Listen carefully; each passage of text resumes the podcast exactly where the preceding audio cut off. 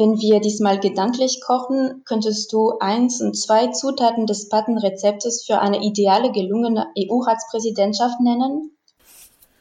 Ich bin ein ganz guter Koch, aber ein nur mittelprächtiger Bäcker. Aber ich versuche es trotzdem mal. Äh, eine ordentliche Portion Teamgeist, Ambition und eine Prise Leidenschaft.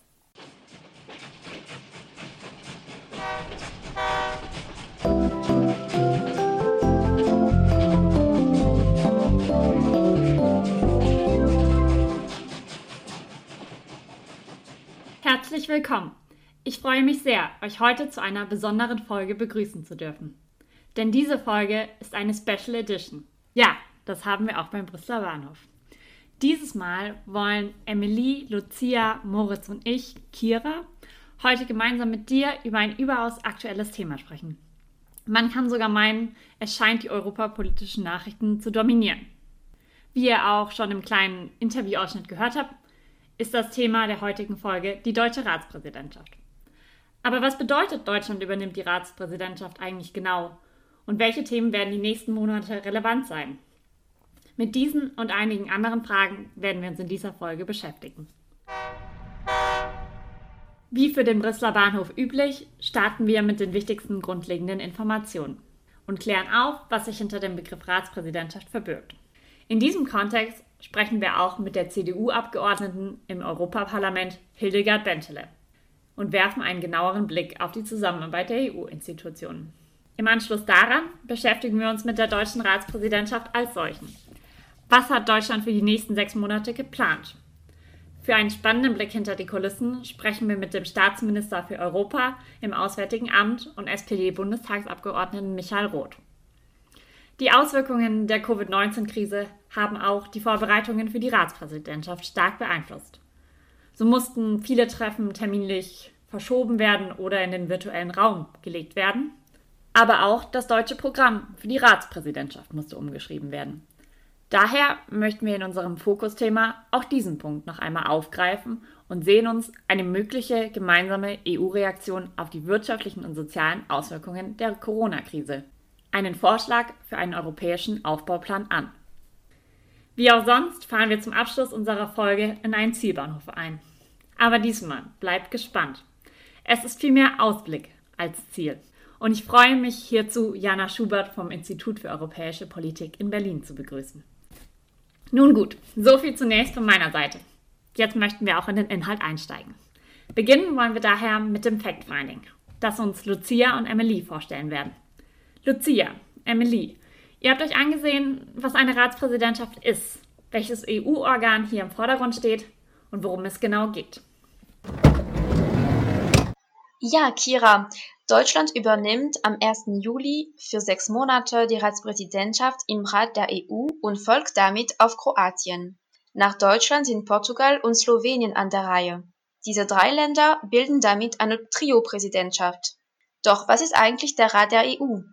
Gemeinsam mit dem Europäischen Parlament ist der Rat der EU einer der beiden Co-Gesetzgeber im Rat der EU werden die Mitgliedstaaten durch ihre Minister und Ministerinnen vertreten, je nach dem Politikbereich, der diskutiert wird. Falls beispielsweise Umwelt besprochen wird, wäre aus Deutschland die Umweltministerin Svenja Schulze anwesend. Es gibt zehn verschiedene Konfigurationen. So viel zum Rat. Was aber hat es mit der Präsidentschaft auf sich, Lucia? Es ist so, der Mitgliedstaat, der den Vorsitz innehat, kann in seinem Programm für den Ratsvorsitz wichtige politische Schwerpunkte setzen. Aufgabe des Vorsitzenden ist es, die Tagungen der Ministerräte zu planen und zu leiten und generell für die Koordination der Arbeit des Rates zu sorgen. Außerdem vertritt das Vorsitzende Land den Rat der EU gegenüber den anderen EU-Organen. Ganz praktisch heißt das eigentlich, dass sich die Präsidentschaft für die sechs Monate einen etwas anderen Hut aufsetzt und neben der Verfolgung ihrer Schwerpunkte auch die Vermittlerrolle in den Vordergrund stellt. Deutschland hatte den Vorsitz zuletzt im Jahr 2007 inne. Seitdem hat sich einiges getan. Mit dem Vertrag von Lissabon wurde die Trio-Ratspräsidentschaft eingeführt. Drei Länder wie wir am Anfang schon besprochen haben, tun sich demnach zusammen und einigen sich auf ein gemeinsames Programm, auch 18-Monate-Programm genannt. Die Trio-Ratspräsidentschaft soll durch dieses gemeinsame Programm für die Kontinuität in der europäischen Politik sorgen. Danke für eure hilfreichen Erläuterungen. Es ist gut für uns zu wissen, wie die Ratspräsidentschaft und der damit verbundene Vorsitz in der Institution des Rats der EU funktioniert. Wie die Arbeit im Rat der EU auch das Europaparlament beeinflusst, darüber unterhalten wir uns jetzt mit Hildegard Bentele, Abgeordnete im Europaparlament. In dieser Folge beschäftigen wir uns mit der am 1. Juli beginnenden deutschen Ratspräsidentschaft, also die Übernahme des Vorsitzes im Ministerinnenrat durch Deutschland. Ist es für dich als Abgeordnete im Europäischen Parlament etwas Besonderes, dass jetzt dein eigenes Land den Vorsitz im Rat innehat? Ja, in gewisser Weise schon, wobei ich mich natürlich in erster Linie auch um die europäische gemeinsame Sache kümmere ähm, und natürlich äh, nicht nur drauf schaue, was möchte jetzt Deutschland, aber natürlich äh, gibt so eine Ratspräsidentschaft dann auch bestimmte Impulse. Also es werden ja bestimmte Themen vorangetrieben und dann schaut man als deutsche Abgeordnete natürlich schon, äh, wo kann man was in welchen Bereichen unterstützen.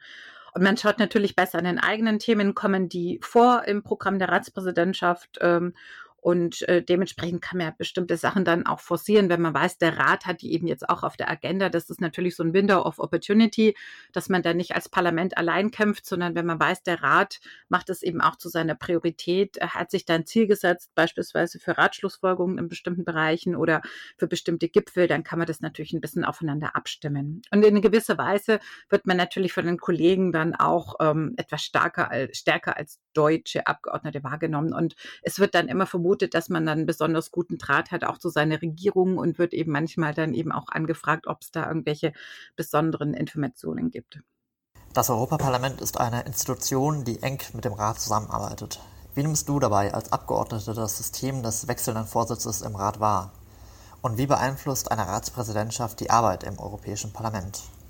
Entscheidend ist, welchen Ehrgeiz so eine Rat Ratspräsidentschaft eben ähm, an den Tag legt und wie breit sie sich aufstellt.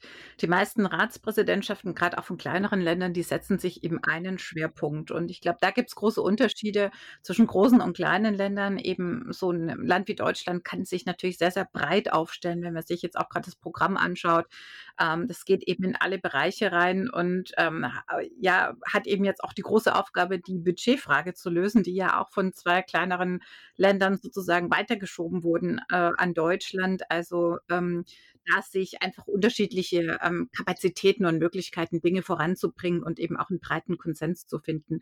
Aber ansonsten ist es natürlich so, dass das Europäische Parlament weniger an den wechselnden Ratspräsidentschaften sich orientiert, sondern am Arbeitsprogramm der Kommission.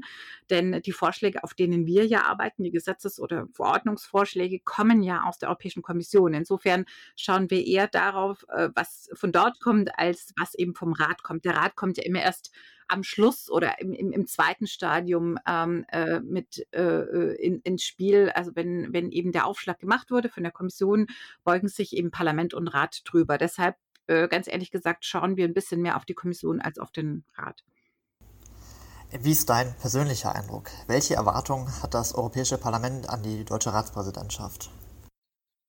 Ja, also jetzt sind die Erwartungen sehr, sehr groß, weil es geht ja um das Budget, was ja ausschlaggebend ist für dafür, welche Programme wir jetzt in Zukunft auch äh, äh, durchführen können und jetzt eben zusätzlich durch die Corona-Krise mit dem Wiederaufbaufonds, wo wir erstmals auch ähm, gemeinsam Schulden aufnehmen, um ein doch sehr großes, umfangreiches äh, Investitionspaket auf den Weg zu bringen, sind die Erwartungen extrem groß, auch weil die äh, die Situation sehr schwer ist. Also mit so einem Wirtschaftseinbruch äh, von sieben bis acht Prozent allein in Deutschland, ähm, der sich in anderen Ländern auch nochmal sehr viel äh, schwerwiegender niederschlägt als in Deutschland, ähm, gibt es sehr große Erwartungen, dass dieses Paket jetzt eben geschnürt wird.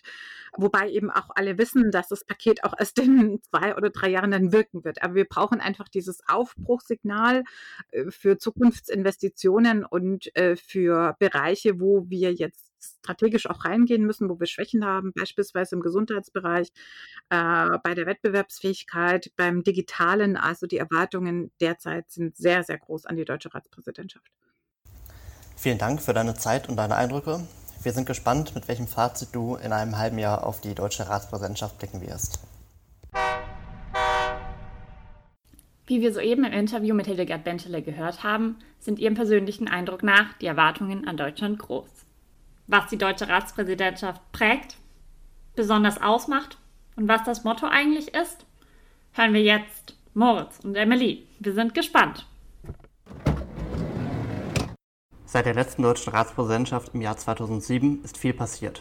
Die Banken- und Finanzkrise, die sogenannte Euro-Krise, der Streit um eine einheitliche europäische Migrations- und Asylpolitik und zuletzt der Brexit stellten die EU immer wieder vor schwierige Bewährungsproben. Zu dieser sogenannten Polikrise kommt nun auch noch die Bewältigung der Corona-Pandemie hinzu, von der die Ratspräsidentschaft maßgeblich geprägt ist. Entsprechend lautet das Motto der Präsidentschaft auch Gemeinsam Europa wieder stark machen. Und der deutsche Außenminister Heiko Maas taufte den Vorsitz als Corona-Präsidentschaft. Als Hauptagendasetter in den Ausschüssen und Arbeitsgruppen ist das Programm des Vorsitzes ausschlaggebend für die Themen der Ratspräsidentschaft. Als Staatsminister für Europa im Auswärtigen Amt war und ist Michael Roth ganz besonders stark in die Vorbereitungen eingebunden. Wir freuen uns daher sehr, dass wir ihn für euch interviewen konnten und einen Einblick in seine Arbeit erhalten haben. Bei Polis 180 haben wir den Spruch, dass Politik durch den Magen geht. Und wenn wir diesmal gedanklich kochen, könntest du eins und zwei Zutaten des Patenrezeptes für eine ideale gelungene EU-Ratspräsidentschaft nennen? Ich bin ein ganz guter Koch, aber ein nur mittelprächtiger Bäcker. Aber ich versuche es trotzdem mal. Äh, eine ordentliche Portion Teamgeist, Ambition und eine Prise Leidenschaft. So vielleicht. Ich glaube, viele werden auch äh, Appetit kriegen nach, nach, dieser Antwort. Wahrscheinlich braucht man auch gute Nerven, ähm, denn am Ende ist es ja dann doch schwierig, 27 ganz unterschiedliche Partner und Partnerinnen zusammenzuhalten und zusammenzuführen. Aber äh, ich glaube, dass Leidenschaft und Teamgeist und Ambitionen ganz besonders wichtig sind. Das Motto des deutschen EU-Ratsvorsitzes lautet gemeinsam EU wieder stark machen. Auf welche europäische Mitgliedstaaten kann Deutschland zählen, um seinen Vorsitz und seine Agenda voranzubringen? Hoffentlich auf alle, denn es geht ja hier nicht darum, dass Deutschland sich im, im, in einer, in, von, von, seiner besten Seite zeigt, sondern es geht darum, dass wir alle gemeinsam Europa voranbringen. Wir haben ja jetzt gerade auch im Zuge der ähm, Corona-Pandemie äh, wieder einmal gemerkt, wie wichtig es ist, dass Europa stark äh, handlungsfähig und solidarisch ist. Also wenn diese Präsidentschaft erfolgreich ist, dann ist es gut für alle. Nicht nur für uns in Deutschland. Genau daran anschließend, wie lässt sich dieser Wunsch nach einer ähm, solidarischen und fortschreitenden europäischen Ko Kooperation mit der Auswahl der Themen ermöglichen? Gibt es bestimmte Bereiche, wo es besonders äh, herausfordernd sein kann? Na klar, erstmal geht es um das, was die Europäische Union wirklich zusammenhält. Das ist eben nicht nur der Binnenmarkt oder eine gemeinsame Währung, sondern das sind unsere Werte. Wir sind eine Rechtsgemeinschaft.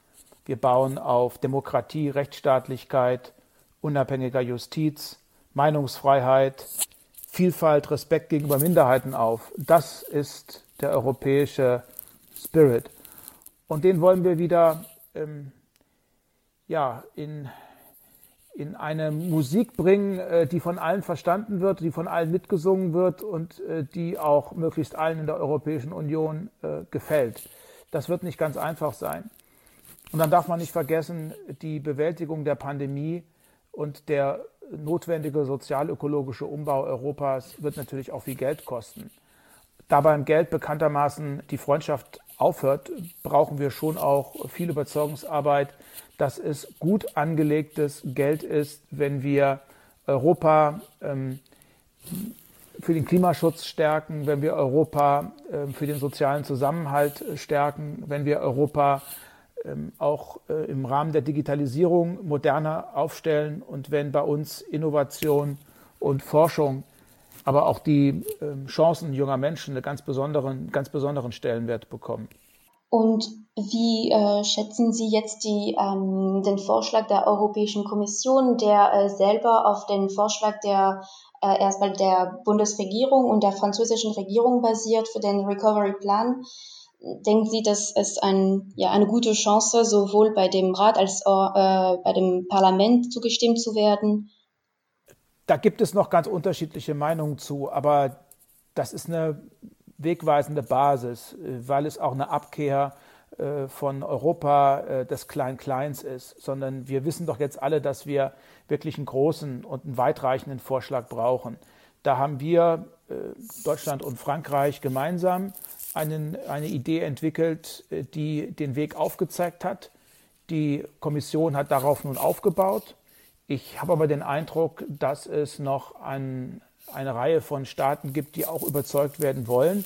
Aber im Grundsatz ist das, was die Kommission vorgeschlagen hat, äh, genau das Richtige.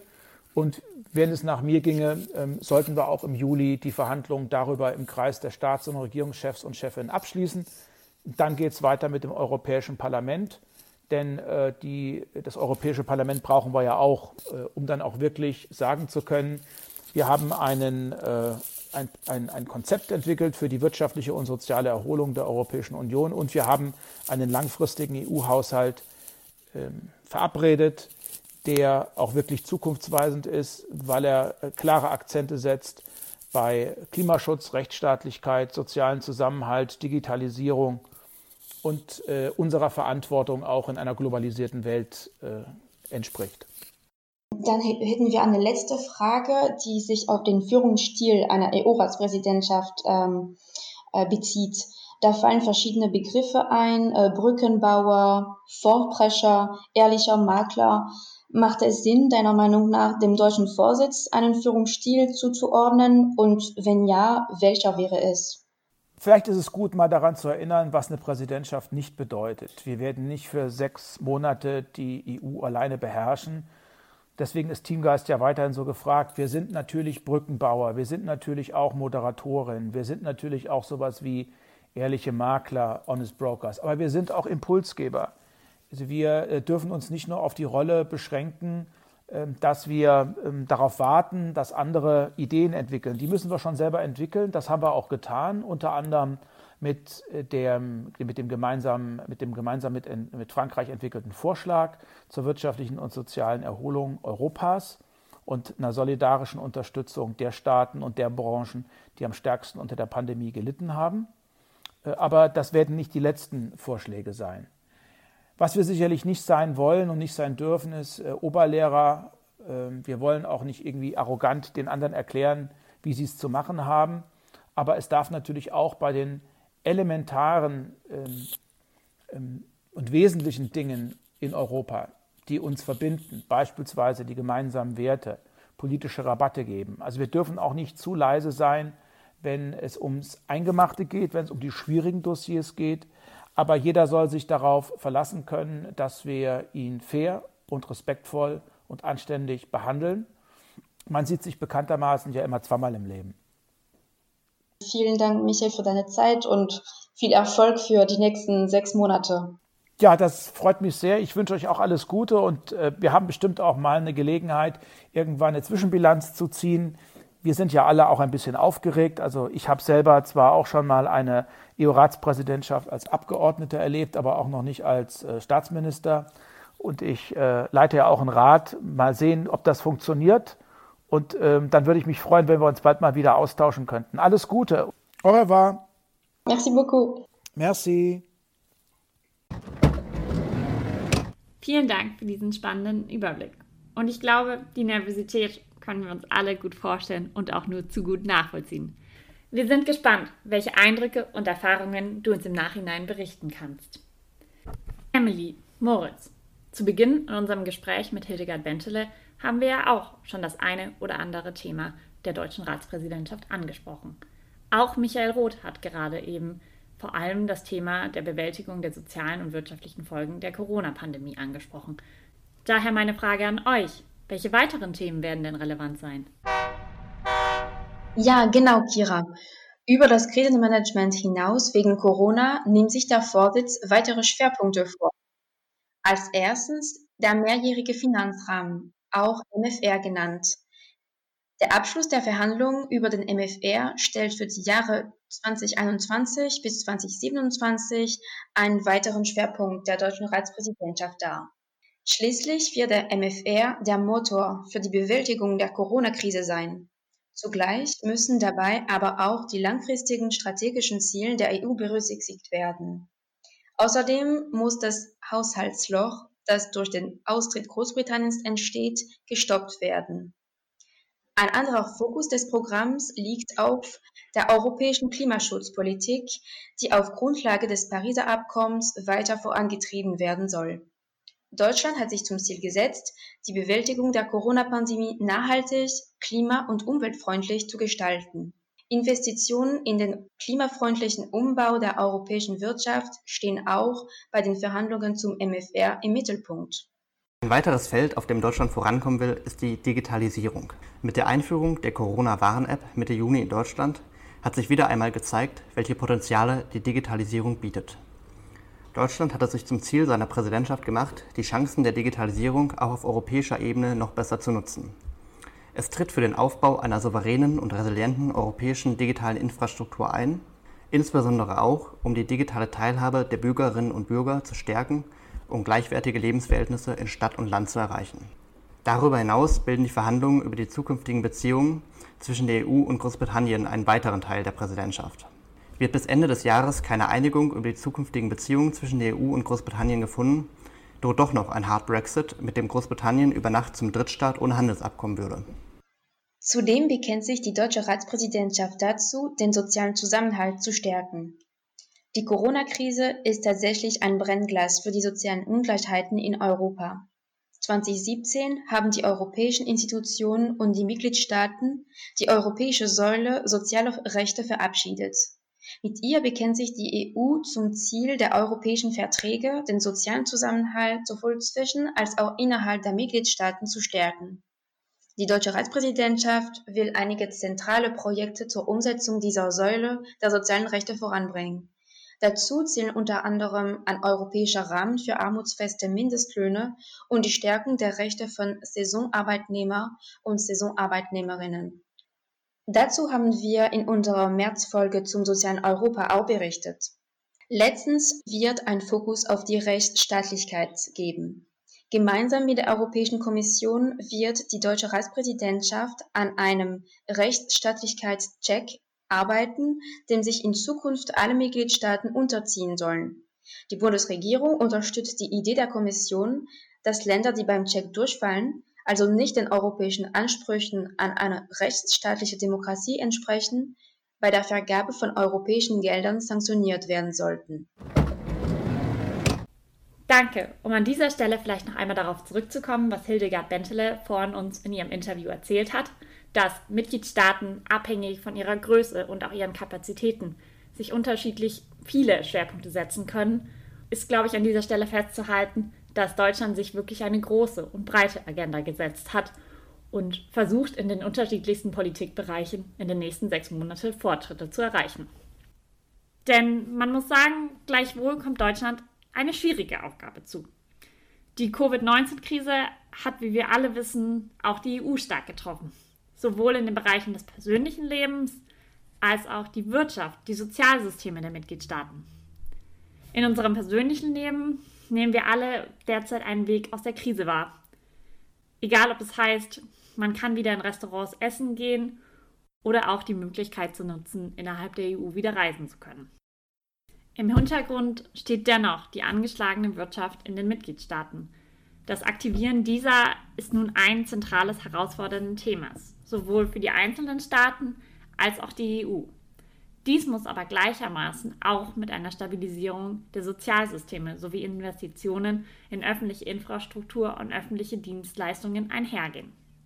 Zur Bewältigung der Corona-Krise ist daher eine gemeinsame Reaktion der EU zum Wiederaufbau zentral. Hierzu wurde vor kurzem von der Europäischen Kommission ein Vorschlag für einen europäischen Aufbauplan vorgelegt.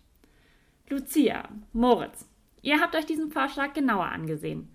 Könnt ihr uns erklären, was hier zur Diskussion steht und wie das Stimmungsbild zu diesem Vorschlag aussieht? Ja, genau, Kira. Also wie du eben schon erwähntest, ist die Corona-Krise wirklich der schwerste Einbruch der europäischen Wirtschaft in der Geschichte der Europäischen Gemeinschaft. Mit schlimmen Folgen auch für die Sozialsysteme in den Mitgliedstaaten. Um zu verhindern, dass Millionen Menschen ihren Arbeitsplatz verlieren und tausende Unternehmen bankrott gehen, braucht es jetzt Zuschüsse und Investitionen in zuvor ungekanntem Ausmaß. Das Problem dabei ist, kein Mitgliedstaat kann die nötigen Summen alleine aufwenden. Außerdem sind manche Mitgliedstaaten schon so stark verschuldet, dass sie sich keine neuen Kredite zur Finanzierung staatlicher Hilfen leisten können. Hier kommt dann die EU ins Spiel. Aufbauend auf einem gemeinsamen Vorschlag von Bundeskanzlerin Angela Merkel und dem französischen Präsidenten Emmanuel Macron hat die Europäische Kommission ein massives Konjunkturprogramm, den Europäischen Aufbauplan, angekündigt. Dieser Plan soll direkte Zuschüsse und zusätzliche Kredite in Höhe von insgesamt 750 Milliarden Euro umfassen. Dabei sind besonders zwei Dinge bemerkenswert. Erstens durch das Finanzierungsinstrument des Europäischen Aufbauplans, der sogenannte Aufbau- und Resilienzfazilität, werden erstmals gemeinsame europäische Schulden geschaffen. Das bedeutet, dass die Kommission sich zu guten Konditionen Geld an den internationalen Finanzmärkten beschafft und die Mitgliedstaaten dann gemeinschaftlich für diese Schulden haften. So können auch solche Mitgliedstaaten ihre Wirtschaft unterstützen, die alleine auf den internationalen Finanzmärkten nur zu hohen Zinsen Geld geliehen bekommen und damit ihren Staatsbankrott riskieren würden wie etwa Spanien oder Italien. Gegen diesen Plan gibt es aber noch Gegenwind, angeführt von der Gruppe der Sparsamen Vier aus Österreich, Schweden, Dänemark und Niederlanden, die sich gegen gemeinsame europäische Schulden stemmen. Doch, da die deutsche Bundesregierung, der bisher wichtigste Verbündeter der sogenannten Sparsamen Vier, ihren Kurs geändert hat, wird der Widerstand vermutlich nur zu kleinen Zugeständnissen führen, den Aufbauplan aber nicht verhindern können. Ja, genau, Moritz. Und wie du schon sagtest, gibt es ja noch eine weitere Besonderheit. Die durch die Aufbau- und Resilienzfazilität generierten Gelder werden verstärkt in diejenigen Mitgliedstaaten fließen, die am stärksten unter den wirtschaftlichen Folgen der Krise leiden.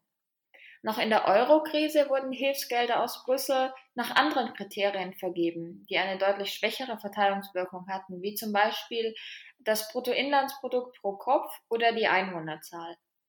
Jetzt gehen die Gelder dahin, wo sie am meisten benötigt werden und stärken damit den Zusammenhalt und die Aufwärtskonvergenz zwischen den Mitgliedstaaten. Außerdem, was auch noch wichtig ist, die Gelder des Aufbauplans sind im Unterschied zu den Hilfen in der Eurokrise ab 2010 nicht an Austeritätsbedingungen geknüpft.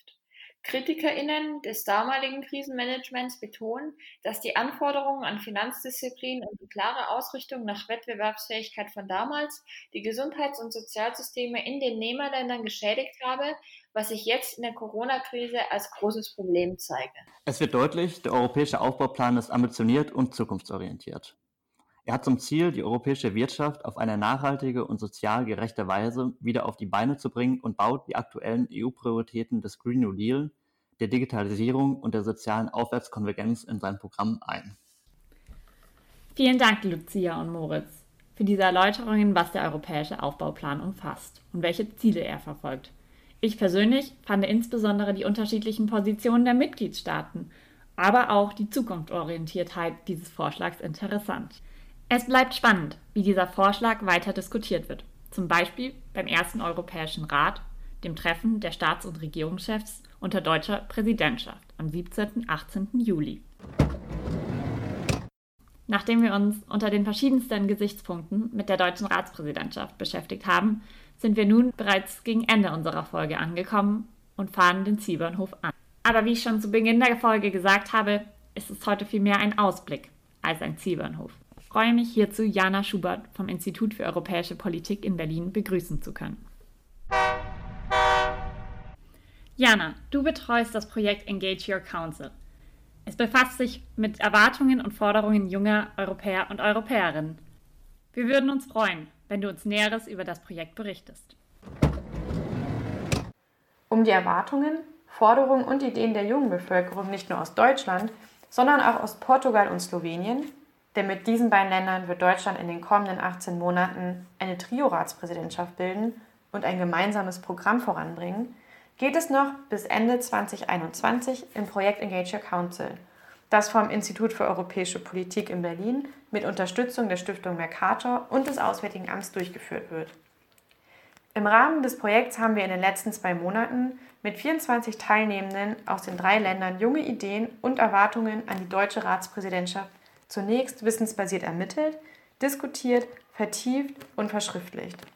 Dafür sind wir in einen virtuellen Think Tank eingezogen, denn aufgrund der Reise- und Kontaktbeschränkungen konnten wir uns natürlich nicht wie geplant in Berlin treffen. Dabei haben wir auf Basis der Interessenschwerpunkte der Teilnehmenden vier Arbeitsgruppen gebildet, die sich mit den Themen Asyl- und Migrationspolitik, Klimapolitik, Außenpolitik und dem etwas breiteren Themenfeld Zukunft der Europäischen Union beschäftigt haben. Um schon mal einen kleinen Einblick zu gewähren, welche Forderungen da so zu finden sind, kommt jetzt ein kleiner Überblick.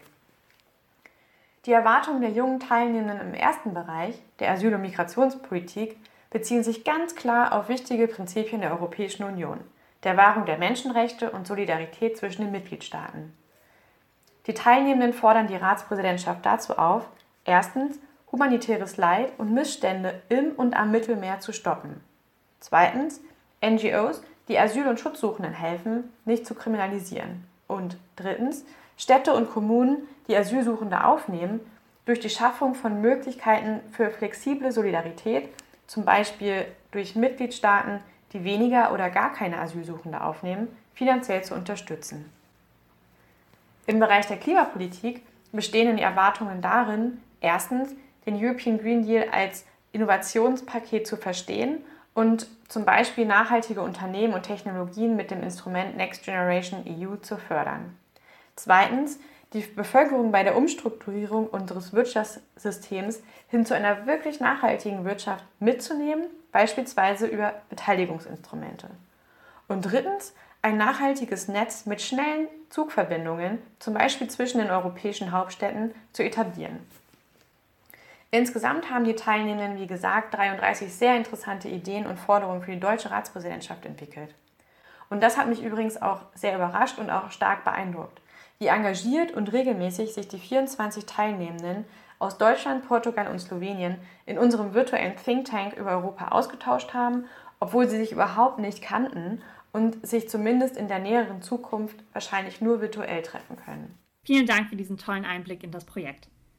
Alle Details findet ihr unter www.german-ppc-2020.eu.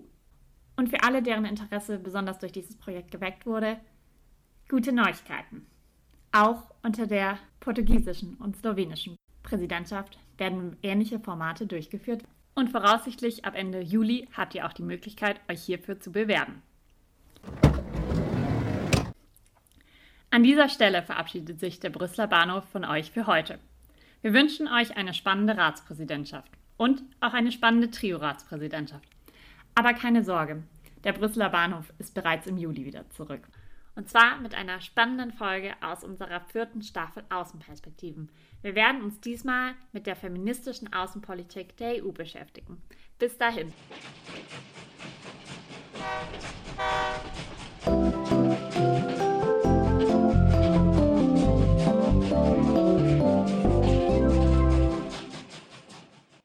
Dieser Polis 180 Podcast gibt ausschließlich die Meinung der Autorinnen und Autoren wieder.